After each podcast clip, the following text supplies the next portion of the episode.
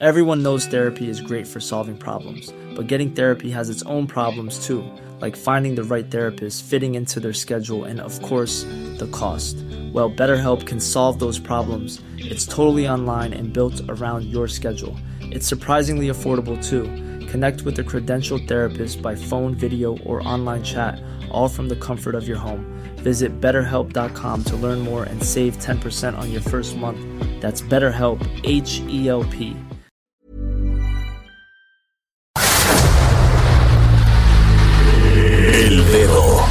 llaga.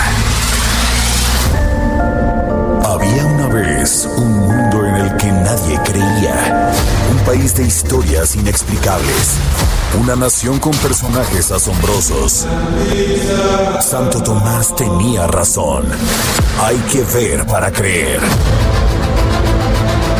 El México increíble, las verdades que duelen, la voz de los que callan, el dedo en la llaga. Infórmate, diviértete, enójate y vuelve a empezar. El Heraldo Radio presenta El Dedo en la Llaga con Adriana Delgado.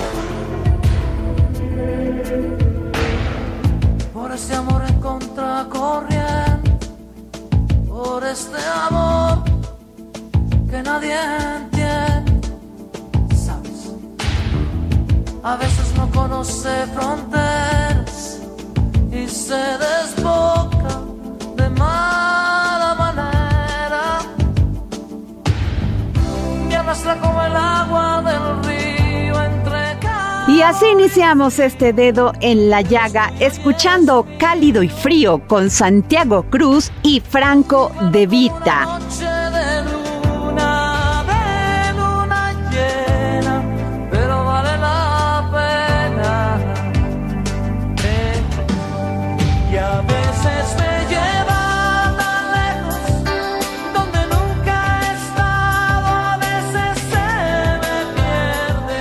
¿Qué les puedo decir? Que tuve la oportunidad de entrevistar a una de las creadoras de contenido más destacadas en el mundo digital. Sí, me refiero a la cantautora, actriz, conferencista y escritora, la primera millennial que construyó una plataforma de contenido motivacional y que hoy cuenta con más de 12.8 millones de carrotinos, como se denominan sus seguidores. Me refiero a la autora del libro Cómo salir del club de los fracasados. Sí, Regina Carrot. Nos vamos a la entrevista.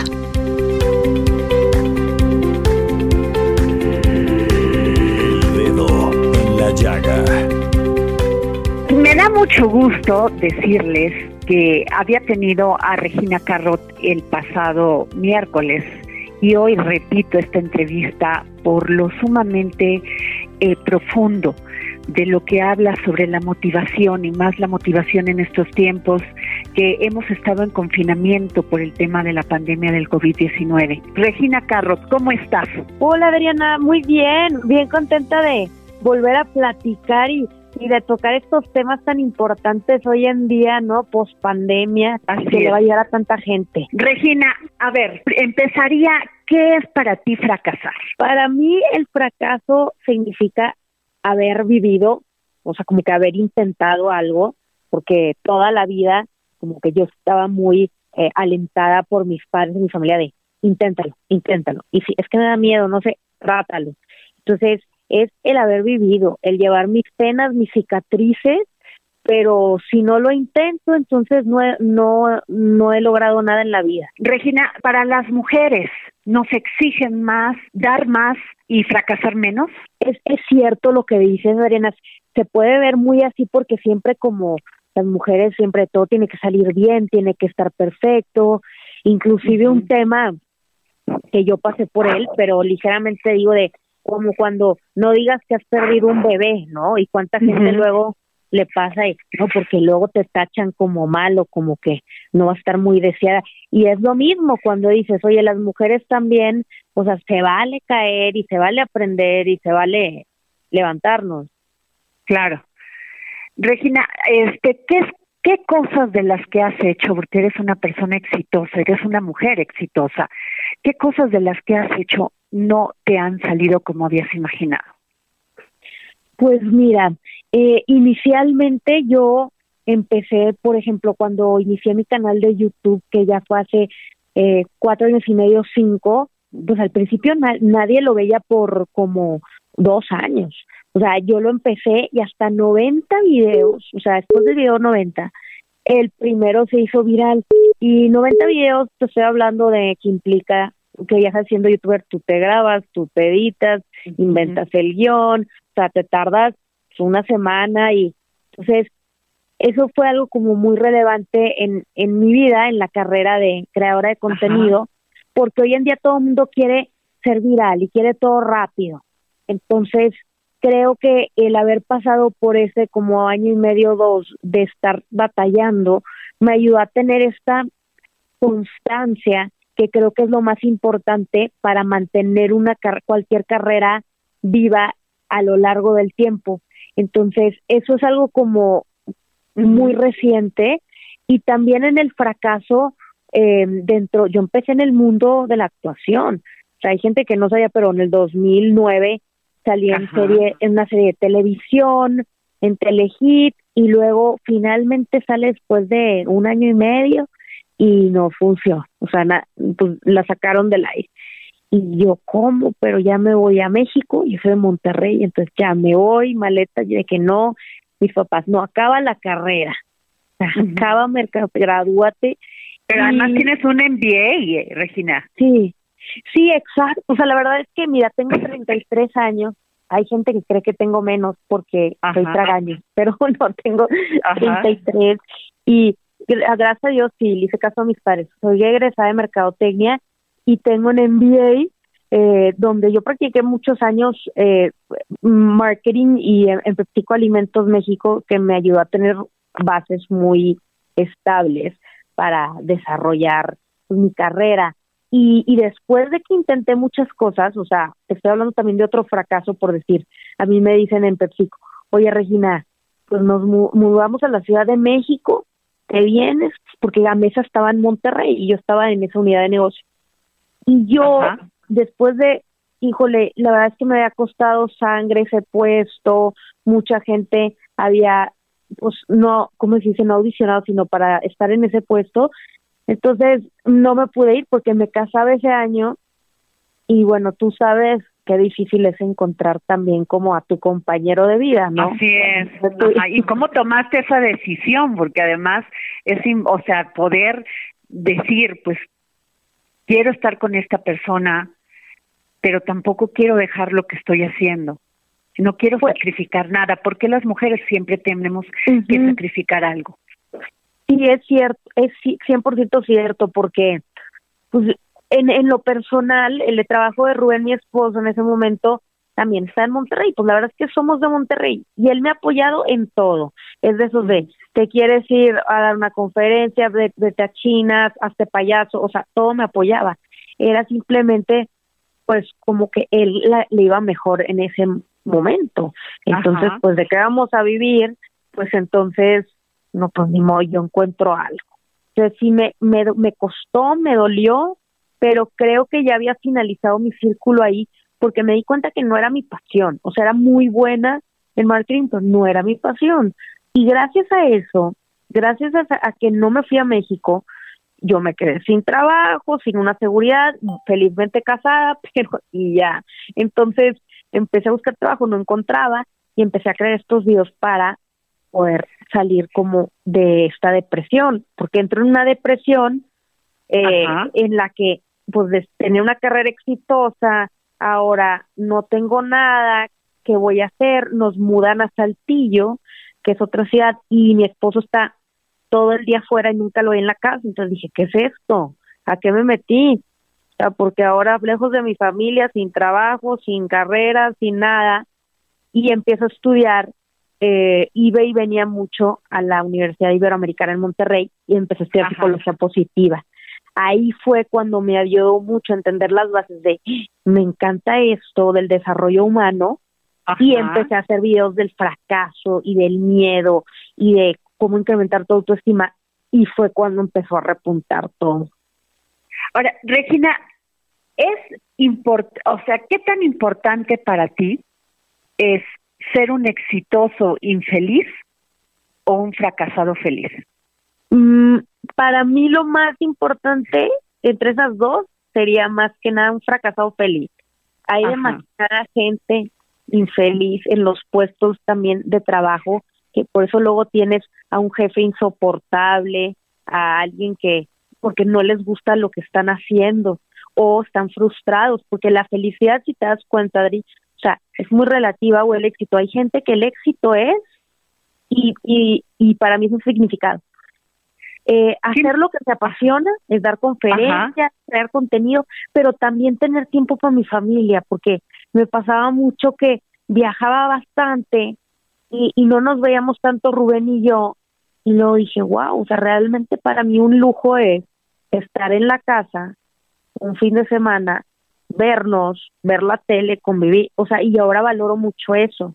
Para mí, la felicidad y el éxito es muy importante en lo personal es compartir tiempo en familia y también poder hacer lo que me gusta. Regina, los jóvenes en estos tiempos con la tecnología, con todas estas innovaciones tecnológicas, no resisten el fracaso, se deprimen, tienen poca resistencia al fracaso.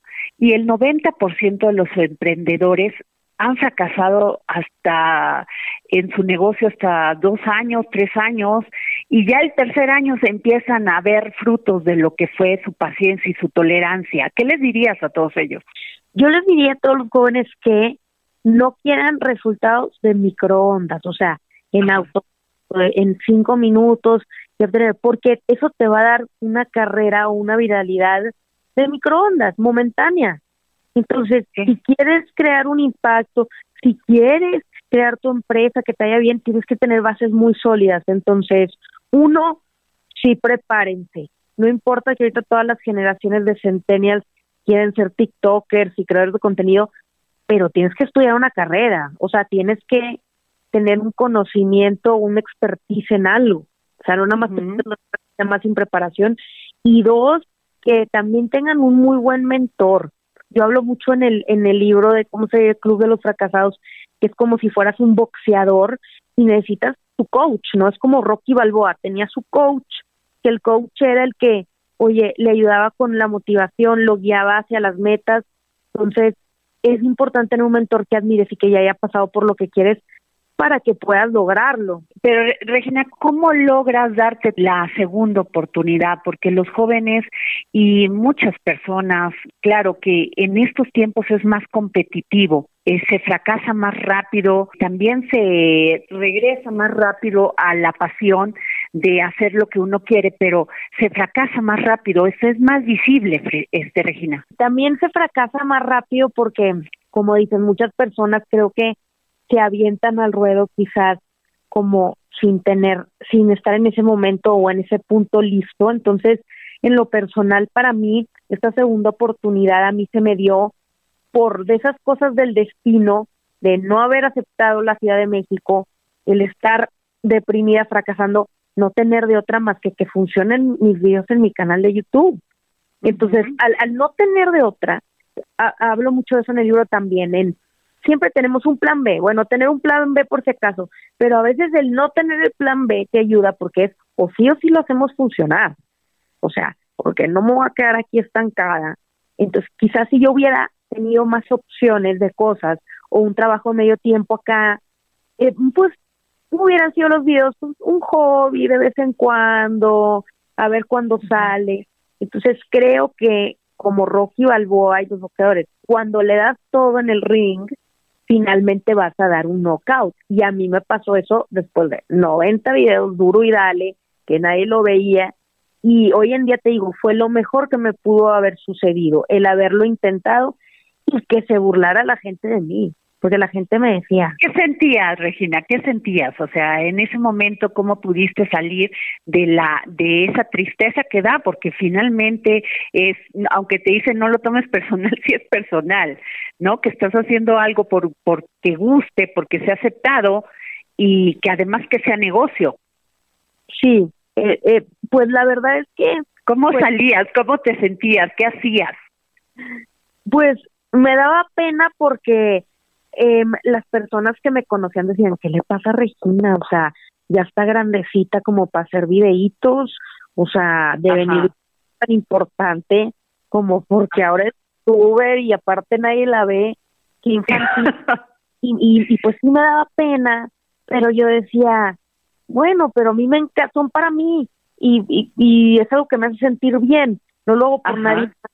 Eh, y pero mucho tiempo yo me dejé guiar por lo que decían esas personas. Ah, eso es muy importante, sí. Eh, eh, me tocó que el esposo de una amiga muy cercano, con buena intención, me dijo, oye Regina, pero pues mira, la verdad es que la gente que le va bien en eso, pues es más como gente del centro de dijo en el DF y así, o sea, no es por desanimarte, pero, dijo, y de motivación menos, o sea, no creo que a alguien le interese. No era como ahora, porque ya ves que ahorita hay muchos creadores y hay para todo. Entonces, hace cinco años aún era que los youtubers eran quizás solamente o de bromas o de cosas como más de o maquillaje o ciertos nichos. Entonces, yo la verdad es que me lloraba porque luego íbamos a una cena familiar y la típica tía que te pregunta de ¿y tú qué que no, pues yo ahorita aquí ando, ya sabes, pues con los videos y en YouTube, ah, ah, y así es como que, ay, bueno, cambio de tema o y hoy en día todos me preguntan de, a ver, cuéntanos, ¿y cómo le haces? ¿Y qué padre? ¿Y por qué te ve tanta gente? Entonces, eh, qué bueno que tuve que pasar por como todos esos ridículos, porque yo no lo hacía para ellos, lo hacía por mí, para mí, y hoy en día porque me tú creías en ello. Sí, exactamente. Yo creía y yo sabía que la solución estaba en darle a las personas esas herramientas para que salieran del fracaso, para que aumentaran la autoestima, para que pudieran creer en ellos, porque así como yo estaba fracasando, mucha gente, yo hice un video que se llamaba El Club de los Fracasados, de ahí sale el nombre del libro, y la gente me empezó a poner, yo también soy parte del club, yo también, yo también. Entonces, no era algo malo, era pues todos hemos fracasado y vamos a seguir fracasando, y en este club es donde más vas a aprender, porque las mejores personas y más exitosas han pasado por ahí. Entonces, de ahí nace todo. Regina, después de todo esto que viviste, ahora tienes más de 7 millones de personas que ven tus contenidos. Tu video número 90 ha sido visto por millones y millones de tus seguidores. ¿Qué sientes ahora? La verdad es que me siento muy contenta. ¿Cómo te ves? ¿Cómo ves a esa Regina de ese momento a este momento? ¿Cómo lo sientes? Pareciera una, una pregunta muy superficial, pero este sentimiento que te hizo salir adelante, que te dio esa pasión y esa emoción, eso es lo que quiero que nos cuentes, porque muchas personas la sienten, pero no se atreven. ¿Tú te atreviste? Pues la verdad es que me siento, me siento muy plena o sea, más que feliz, plena, que creo que eso era lo más importante para mí. Eh, cuando sientes esa plenitud, o sea, ya no un vacío, ya dices, por algo y para algo y voy a trascender en la vida. Eso es lo importante para mí, haberle dejado un granito de arena a alguien. Entonces, hoy en día, con toda esta cantidad de, esta comunidad de carrotinos, que así les llamo yo, eh, digo, somos más las personas que queremos mejorar nuestras vidas, somos una comunidad que queremos seguir nuestros sueños. Eh, la verdad que yo no lo hubiera pensado. Yo quería que me fuera bien, me visualizaba, hacía todo, pero nunca hubiera pensado que hubiera podido llegar a, a, esto. Entonces, sí es importante creértela. Algo que yo hice desde ese entonces fue, desde el día uno me la creí, que yo era creadora de contenido y era conferencista. Llevaba una conferencia apenas en una escuela que no me habían pagado para esa conferencia y que ibas, ok, eh, pero yo ya me la creía y me estaba preparando. Y entonces cuando tú te la crees, o sea, la gente te trata de acuerdo a cómo te ves, no tanto físicamente, sino pues de cuál es tu rol. Entonces ya la gente cuando lo logré era, ah, claro, pues sí, Regina es de contenido, youtuber, eh, conferencista, entonces se la tienen que creer, pero honestamente desde el día uno. Si vas a poner un puesto de tacos, bueno, y eres empresario, pues entonces tienes, eres taquero y, y, y tienes que entrar al quite con todo porque hay mucha competencia y porque siempre va a haber alguien que lo quiera más que tú. Regina, muchas personas ya no están dispuestas a dar sin obtener algo. Sí. ¿Sí? Todo es Sí. dinero. Todo Sí. es un intercambio monetario. No están dispuestos a generar ese dar y demostrar. ¿Tú qué les dirías? Yo diría que para poder crear una carrera a largo plazo, uno tiene que dar mucho, tienes que hacer muchos eventos y muchas cosas que a veces no te pagan, pero te da más. Inclusive, por ejemplo, una de las primeras conferencias que tuve, que fue en Querétaro, que nos pagaron a mi mamá y a mí, me acuerdo, el, el hospedaje y el avión, pero la conferencia no era pagada, era beneficio. Entonces eran tres mil personas en el auditorio José Ortiz de Domínguez y, y gracias a esa conferencia me ayudó a posicionarme donde la gente me veía en foros más grandes, inclusive de ahí me salieron como unas cinco o seis conferencias más pagadas. Entonces, eh, necesitas sí enfocarte en qué te va a sumar. No todo es dinero, muchas cosas son eh, favores o cosas que luego se te van pagando más adelante.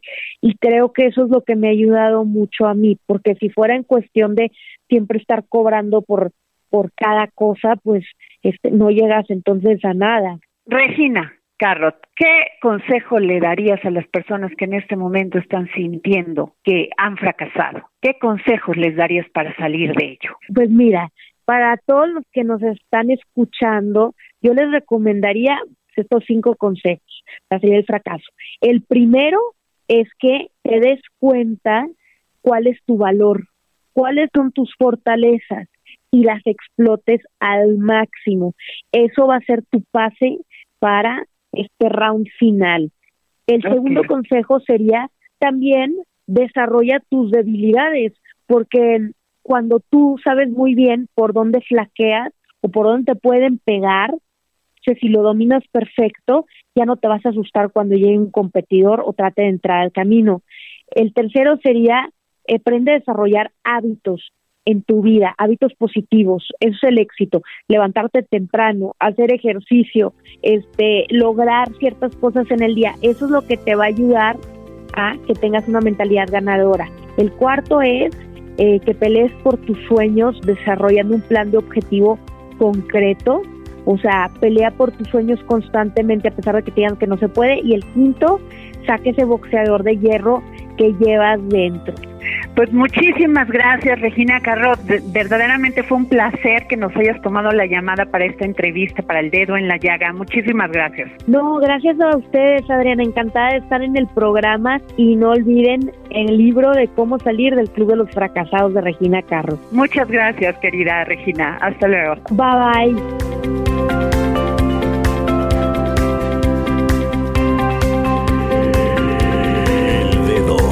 El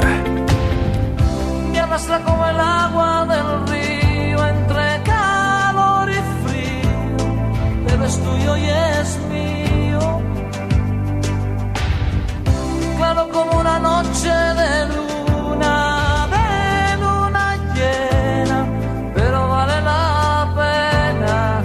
Y nos vamos a un corte y regresamos aquí al dedo en la llaga de este viernes 26 de noviembre del 2021.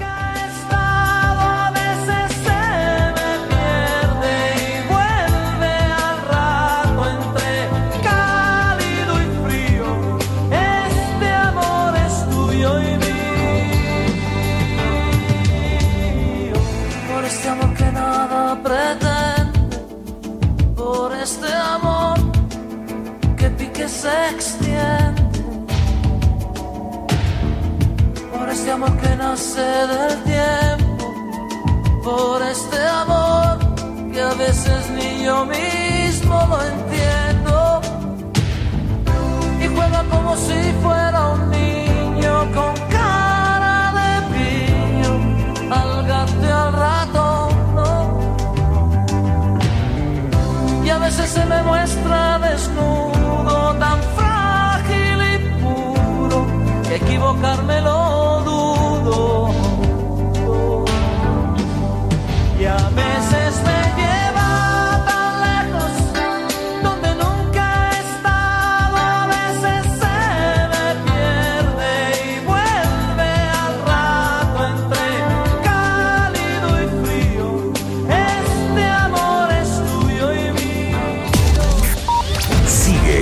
Adriana Delgado en su cuenta de Twitter arroba Adri Delgado Ruiz. Además, te invitamos a enviar tus opiniones y comentarios en texto o por mensaje de audio a través de WhatsApp al 55 2544 3334. Y si quieres escuchar El Dedo en la Llaga de El Heraldo Radio, en cualquier momento y donde quiera que te encuentres, descarga el podcast disponible en Spotify y iTunes.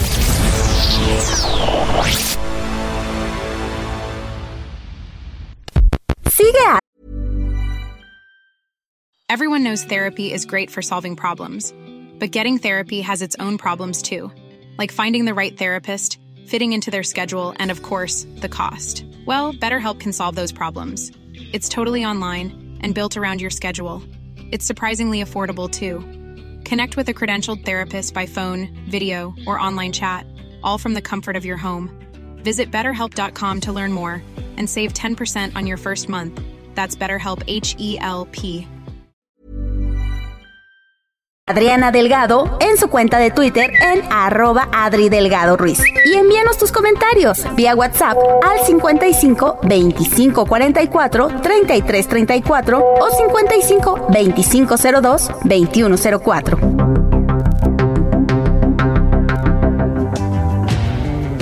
Y a veces se me muestra desnudo, tan frágil y puro, que equivocarme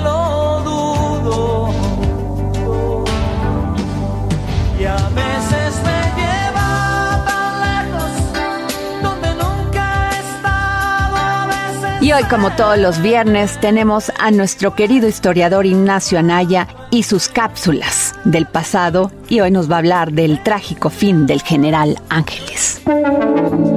Cápsulas del pasado con el historiador Ignacio Anaya.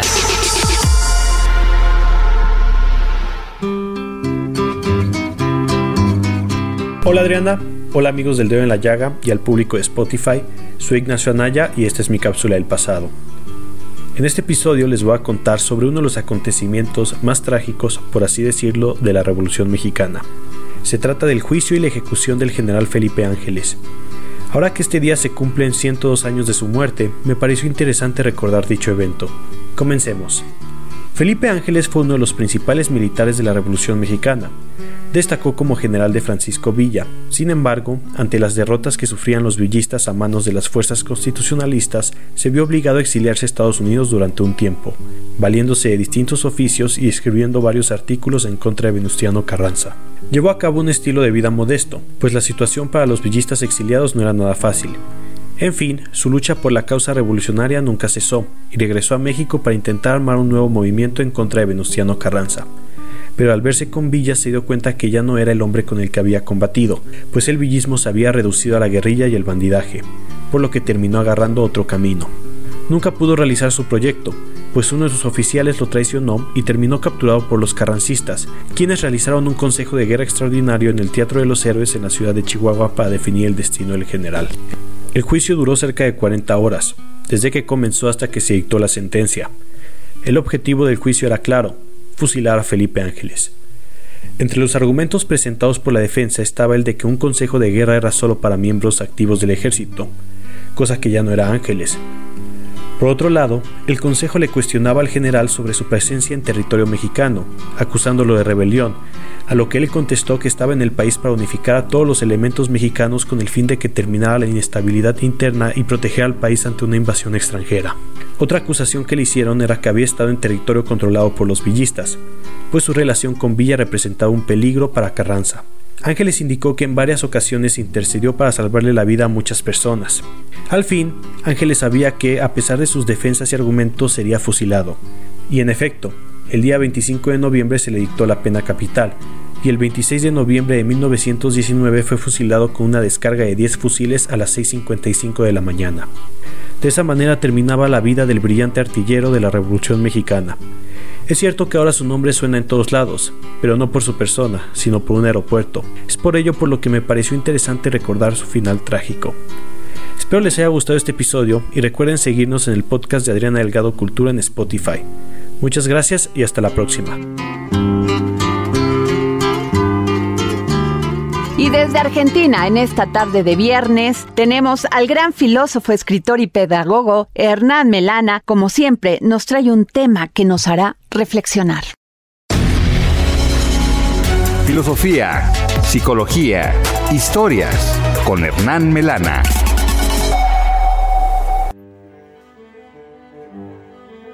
Hola Adriana y oyentes del dedo en la llaga. Hoy quería hablarles de Goethe y su teoría de los colores. Johann Wolfgang von Goethe nació en 1749 y murió en 1832 y fue quizás el escritor más destacado de las letras alemanas y quizás del mundo. Fue humanista, científico, filósofo, ministro y bibliotecario en la corte de Weimar. Nació en Frankfurt, Alemania, y desde pequeño demostró que tenía muchísima inteligencia. Su padre, que era abogado e ilustrado, se retiró de la vida pública para educar a sus hijos. Cuando terminó su escuela secundaria, estudió derecho y se recibió, pero también estudió astrología, alquimia, ocultismo. Podríamos decir que era un hombre que se interesaba de todo. Pero hoy hablaremos de algo que quizás no es tan conocido como sus obras literarias y sus poesías, sino de su aspecto científico y de su teoría de los colores, que viene a oponerse en cierta medida a la perspectiva de la teoría de los colores de Newton. Newton decía que la luz del sol viajaba en línea recta hacia nosotros y su forma es el rayo lumínico y que los colores son esos rayos que viajan hasta nuestros ojos y allí se descomponen y por eso podemos verlo. La forma práctica en que lo demostró fue como un haz de luz pasado por un prisma se descomponía en colores. No obstante, Newton dijo alguna vez que él sabía que las propiedades de la luz podían comprenderse no solo por la hipótesis que él había realizado. Goethe plantea algo completamente diferente. Él no habla de rayos de luz, de hecho no percibimos a través del rayo de luz, sino que el color surge de la relación entre el ojo que percibe y la naturaleza que existe para el sujeto que observa. Y la luz se manifestaba a través del color, y el color es lo que nos hace diferenciar las cosas, porque nuestros ojos están hechos para el color y el color está hecho para nuestros ojos. Sin embargo, podemos percibir que si hay mucha luz nos encandilamos y no podemos ver colores y si hay total oscuridad tampoco podemos verlo. Esto quiere decir que existe una relación también entre la luz y la oscuridad y a partir de allí entre los matices de esos extremos aparecerán los diferentes colores y será la unión de colores los que generen otro color. Es decir, el color es una relación del ser humano con la naturaleza en el día reina la luz, en la noche la oscuridad. La luz se representa con el amarillo, la oscuridad con el azul, y el verde de los árboles resulta del equilibrio entre la luz del día y la noche.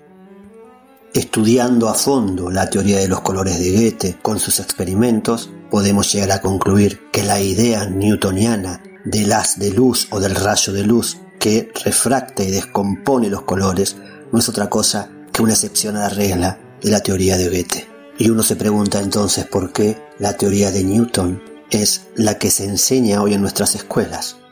Básicamente porque es más simple de explicar pedagógicamente, pero no por eso es concluyente. Me despido con una frase de este notable pensador que dice así, pensar es más interesante que saber pero menos interesante que mirar. Y a la primera persona que me mande un tuit a arroba Adri Delgado Ruiz se va a llevar el libro El poder del perro del autor Thomas Savage, porque en este momento Exxon a la milla nos va a hablar de él.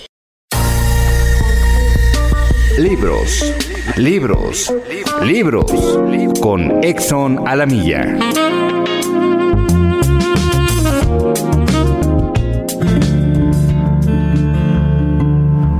Gracias, querida Adriana. Audiencia del Dedo en la Llaga.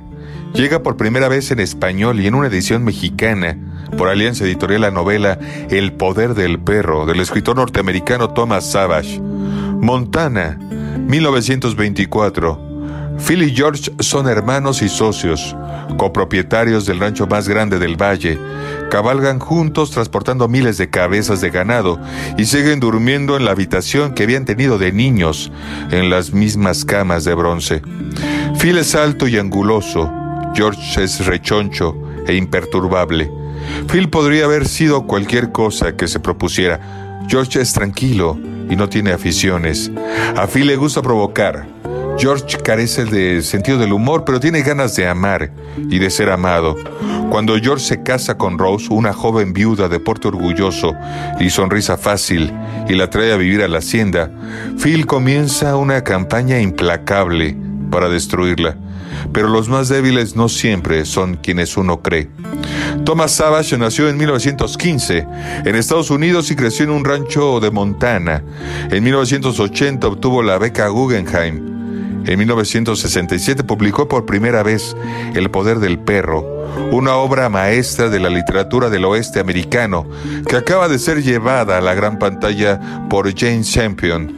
Es más, será estrenada en México este primero de diciembre en la plataforma de Netflix. Adriana querida y audiencia del dedo en la llaga. Tomás Savage es un escritor de primer orden y domina el arte supremo de la novela, la capacidad de iluminar y de conmover. El poder del perro es una novela sublime, digna de ser recreada en la gran pantalla, ha comentado la directora Jane Champion. Los deseos reprimidos y las luchas personales de la pareja compuesta por George Rose y la hija de ella dejarán más de una huella en nosotros los lectores a medida que nos compenetramos en el relato y buscamos saber más del conflicto principal que domina el argumento. Pero será Phil, con su oscuridad, quien llenará las páginas de su presencia. Audiencia del dedo en la llaga tenemos un ejemplar de esta poderosa historia del universo masculino, sus vergüenzas y sus dolores, para la primera persona que escriba al Twitter Adri Delgado Ruiz. Muchas gracias Adriana y nos saludamos con más historias la próxima semana.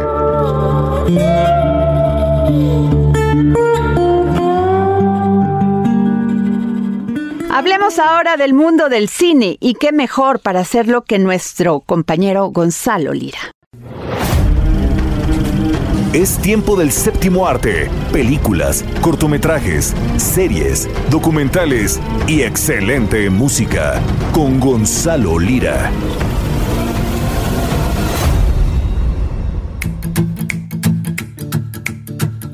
Hola, ¿qué tal Adri? Muy buenas tardes a ti y a toda la gente que nos escucha aquí en El Dedo en la Llaga. Yo soy Gonzalo Lira y como todos los viernes llegó el momento de hablar de la cartelera, de los estrenos y esta semana nos vamos a ir directamente con un estreno muy ambicioso, un estreno de gran formato y que ya se encuentra disponible a través de la plataforma de Prime Video. Se trata nada más y nada menos que de la serie La Rueda del Tiempo, The Wheel of Time, una serie inspirada en un en un grupo de novelas escritas nada más y nada menos que por Robert Jordan y que se enfoca en un mundo que no necesariamente es el pasado, que no necesariamente es el presente, ni mucho menos el futuro. Es un lugar en el que el tiempo es mucho más maleable, en el que existe la magia, pero mucho más interesante aún, en el que el poder recae en las mujeres. Y precisamente esto fue lo que llamó la atención de Rosamund Pike, la actriz nominada al premio de la Academia por su trabajo en Perdida de David Fincher con Ben Affleck,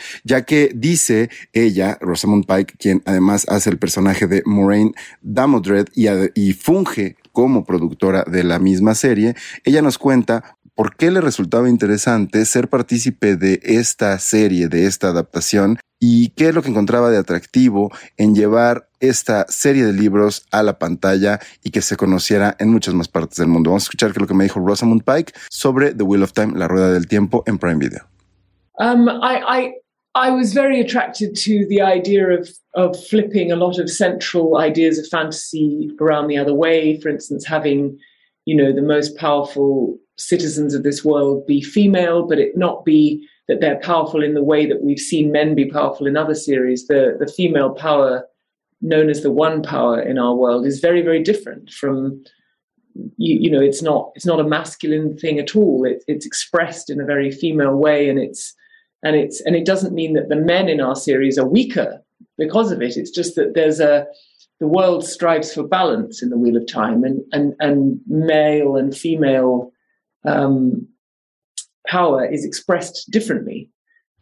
Básicamente lo que nos dice Rosamund Pike aquí es que le resultaba muy interesante y muy atractivo plantear un universo ficticio, fantástico, en el cual los puestos de poder recaen en las mujeres. Como esto crea completamente una nueva cosmovisión, ya que la forma de ejercer este poder no tiene absolutamente nada que ver con cómo lo hacen los hombres en este mundo que conocemos tan masculino y tan heteronormado.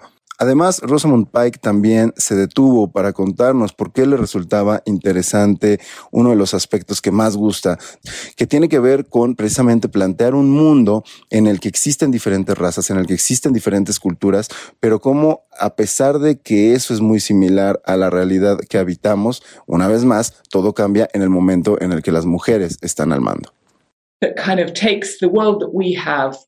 Flips everything around, breaks it apart at the seams, imagines it's all reassembled. Cities are diverse in a way that ours might be in 50 years' time, 100 years' time. Many, many people have already discovered. There are millions of fans of these books, but of course, there are, you know, billions of people who have never heard of them. Mm. And that's an exciting opportunity.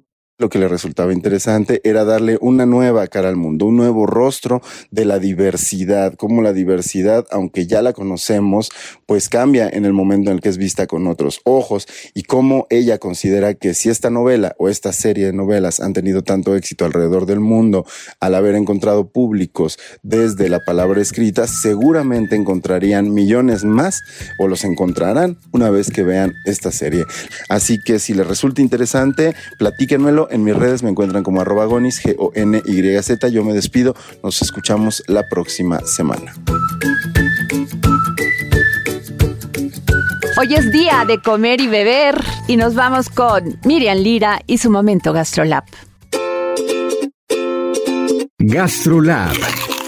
Historia, recetas, materia prima y un sinfín de cosas que a todos nos interesan.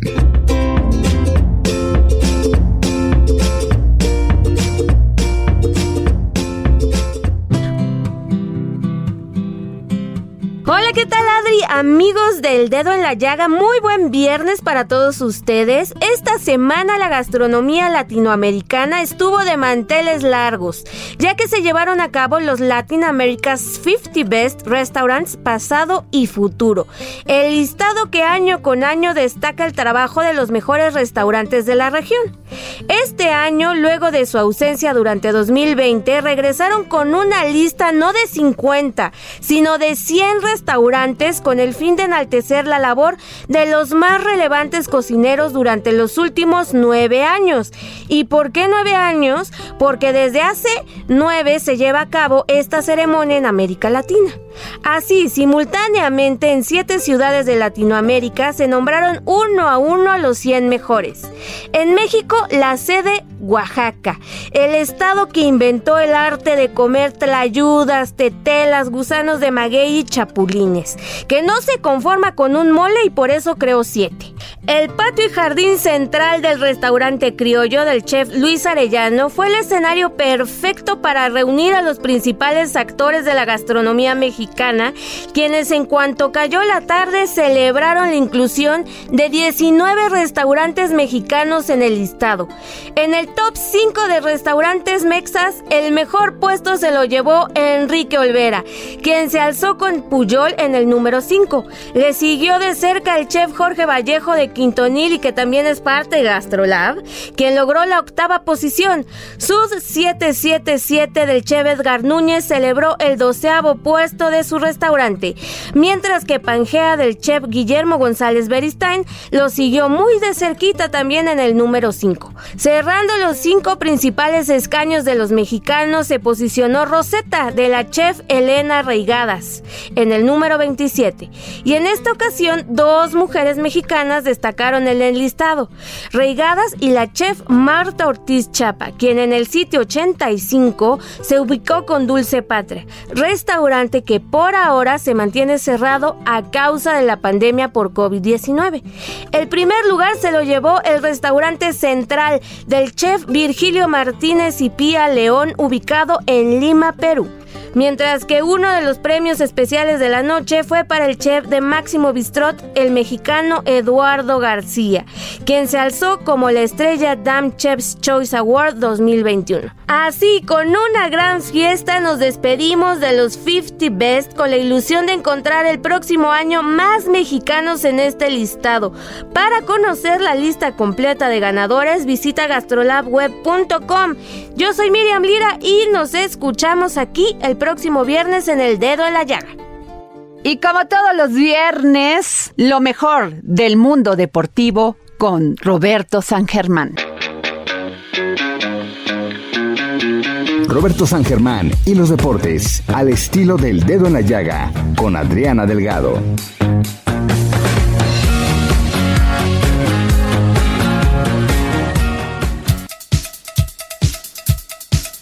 Buenas tardes, Adriana. Buenas tardes a todos. Ya estamos aquí con la información deportiva del fin de semana. Y ya se jugaron las idas de la liguilla de los cuartos de final del torneo Apertura 2021 Grita México. Los primeros fueron partidos aburridos, a nadie le gustaron los resultados. América y Pumas empataron a cero en el estadio universitario. Y Atlas empató también a cero contra Rayados allá en el gigante de acero. Así que la gente pues está esperando otros resultados, ya sea en las vueltas que se van a jugar el sábado. Pero los partidos de ayer fueron bastante buenos. Puebla dio la sorpresa y derrotó 2 a 1 al equipo de León. Y ahora esperaremos qué pasa el domingo en el Estadio de León. Y el de la noche, Santos le pega 2 a 1 también al equipo de los Tigres de Miguel Herrera, esperando la vuelta en el volcán. ¿Cuáles son los resultados o qué puede pasar? Como ya sabemos que se quitó la regla del gol de visitante, mi querida Adriana, esto es a goles. El que haga más goles está dentro de las semifinales. Vamos a poner un ejemplo. Si América y Pumas vuelven a empatar a cero, por posición en la tabla, América pasaría como fue super líder. Él tendría el derecho de llegar a las semifinales. Igual en el mismo caso de Atlas Monterrey. Si hay otro empate a cero, pasa el Atlas. Cualquier otro marcador que sea una victoria para los Pumas o para Monterrey pasarían.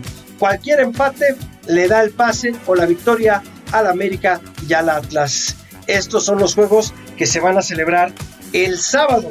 El de América, ¿sí? Y el también del equipo del Atlas. ¿Cómo quedarían o a qué hora son los juegos? El sábado a las 7 de la noche en el Estadio Azteca, América recibe a los Pumas y ese mismo sábado a las 9.5 el equipo de Atlas recibe al Monterrey. Ya para los duelos del domingo, ¿cómo está la situación? Tigres, como también sabemos que cierra, si Tigres le gana 1 a 0 al equipo de Santos y el global es 2 a 2, pasaría el equipo de los Tigres por mejor posición en la tabla. De igual manera para León en su duelo contra el Puebla. Si Santos y Puebla ganan, están del otro lado y llegarían a las semifinales del fútbol mexicano. El domingo 28 de noviembre a las 6 de la tarde en el Estadio Universitario, Tigres recibe a Santos, que va ganando 2 a 1 la serie. Y también ese domingo, 28 de noviembre a las 8.5, León recibe al Puebla, ese Puebla del Arcamón, del que todo el mundo está hablando por cómo está jugando este equipo que la verdad le vendieron varios jugadores y parecía que no iba a levantar. Pero ahí tiene el Arcamón, ya echó, ya, ya echó a las Chivas en lo que fue el repechaje. Ya veremos quién saldrá campeón de este torneo. A nadie le gustó cómo planteó Santiago Solari dos partidos, o el partido más bien de la ida, el del American. Todos dicen que fue timorato. Aprendió la lección después de lo que le sucedió con Pachuca el torneo anterior. Esto es lo que está pasando en nuestro fútbol. Ahora hablemos de lo que va a ser el repechaje para el Mundial, porque México también está muy cerquita de entrar en la cuestión del repechaje. Este evento fue transmitido desde Zurich, esto fue el día de hoy, allá en Suiza. FIFA fue el organizador de este suceso que reunió a las cuatro confederaciones internacionales, la CONMEBOL, la CONCACAF, la AFC y la OFC. Esta es la de AFC, es la de Asia y OFC es la de Oceanía. ¿Y cómo van a quedar? Sí, o a quién le tocaría a México. Ahí les va. ¿Cómo quedarían ahora sí que los playoffs que llaman ellos? Sería CONCACAF contra un equipo de Oceanía. Eso le tocaría si es que llega a México contra un equipo de Oceanía, ya sea México, Canadá, Estados Unidos, eh, Panamá, cualquiera de nuestra región se tiene que enfrentar al equipo de Oceanía. Así quedaría el repechaje para la selección mexicana, que ahorita estamos en tercer lugar. Después de lo que vimos, podría estar un poquito más abajo. Pero bueno, esperando que no suceda esto, México México se podría enfrentar a un representante de Oceanía. Así que estaremos muy al pendiente también de lo que pasa con estas situaciones de los repechajes para llegar al Mundial de Qatar 2022. Hasta aquí la información deportiva, mi querida Adriana, que tengas buen fin de semana e igualmente para todos nuestros radioescuchas. Yo soy Roberto San Germán con la información deportiva.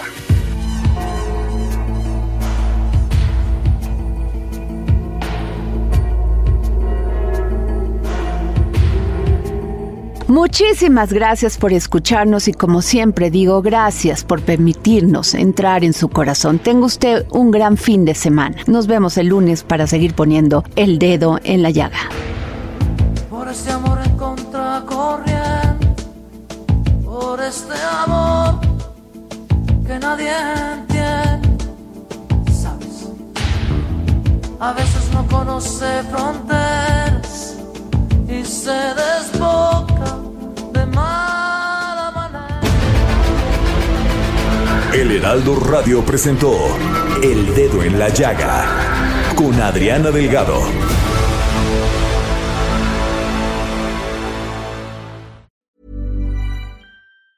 Hey, it's Danny Pellegrino from Everything Iconic.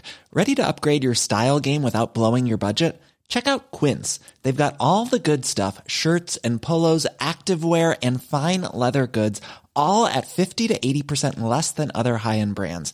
And the best part? They're all about safe, ethical, and responsible manufacturing. Get that luxury vibe without the luxury price tag. Hit up quince.com slash upgrade for free shipping and 365 day returns on your next order. That's quince.com slash upgrade.